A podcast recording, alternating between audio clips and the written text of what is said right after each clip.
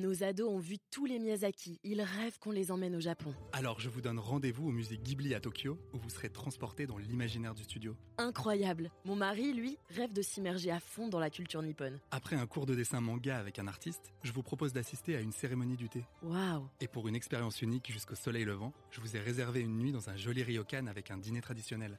Je nous y vois déjà. Avec Marco Vasco, ne rêvez plus, vivez votre voyage l'esprit libre. Au rendez-vous sur marcovasco.fr pour imaginer votre prochain voyage sur mesure.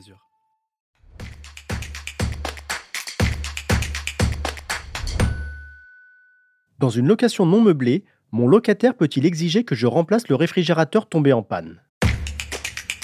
Vous écoutez un podcast imaginé par Le Particulier, le média de référence pour mieux connaître vos droits au quotidien. Aujourd'hui, nous répondons à la question de Loïc, propriétaire d'un appartement non meublé.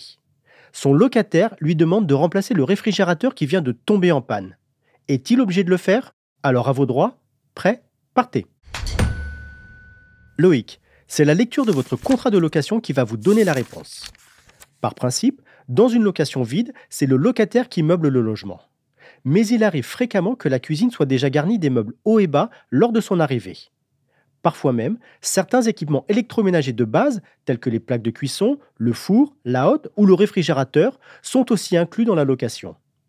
Il est alors recommandé qu'ils soient expressément mentionnés dans le contrat de location avec l'indication précise de leur état. Concrètement, si le réfrigérateur figure dans le bail, votre locataire doit prendre à sa charge son entretien courant. Mais s'il tombe en panne et doit être remplacé, c'est à vous de le faire.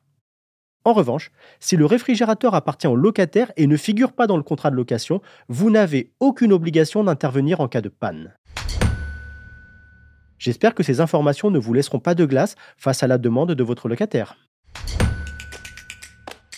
Je suis Arnaud Saugera, journaliste au particulier. Merci d'avoir écouté cet épisode.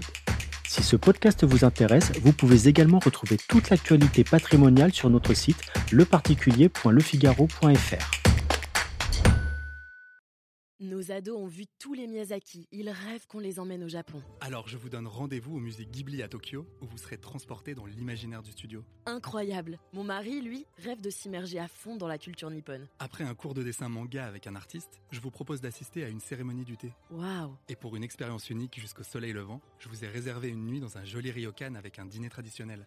Je nous y vois déjà. Avec Marco Vasco, ne rêvez plus, vivez votre voyage l'esprit libre. Au rendez-vous sur marcovasco.fr pour imaginer votre prochain voyage sur mesure.